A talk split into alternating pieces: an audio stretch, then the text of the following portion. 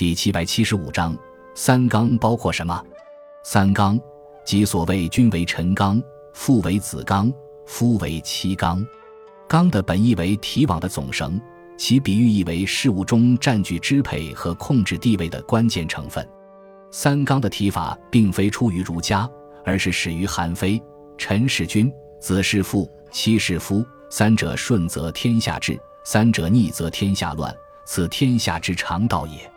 孔子对君臣关系的看法是：君使臣以礼，臣事君以忠；而孟子则认为，君之视臣如手足，则臣视君如父心；君之视臣如犬马，则臣视君如国人。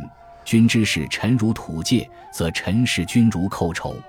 可见，孔子、孟子所言的君臣关系是相互的、双向的对等关系；而韩非所言的君臣关系以及父子关系、夫妻关系，则是单向的，一方对另一方具有控御权的服从关系。韩非将君臣完全对立起来，倡扬权术和法治的重要性。而儒家则强调亲情和仁义是维持社会关系的根本。三纲的正是提出者是西汉时期的董仲舒，他在《春秋繁露》中说：“君臣、父子、夫妇之义，皆取自阴阳之道。君为阳，臣为阴；父为阳，子为阴；夫为阳，妻为阴。”又言：“阴者阳之和，妻者夫之和，子者父之和，臣者君之和。”和，是配合的意思，也就是被支配的一方。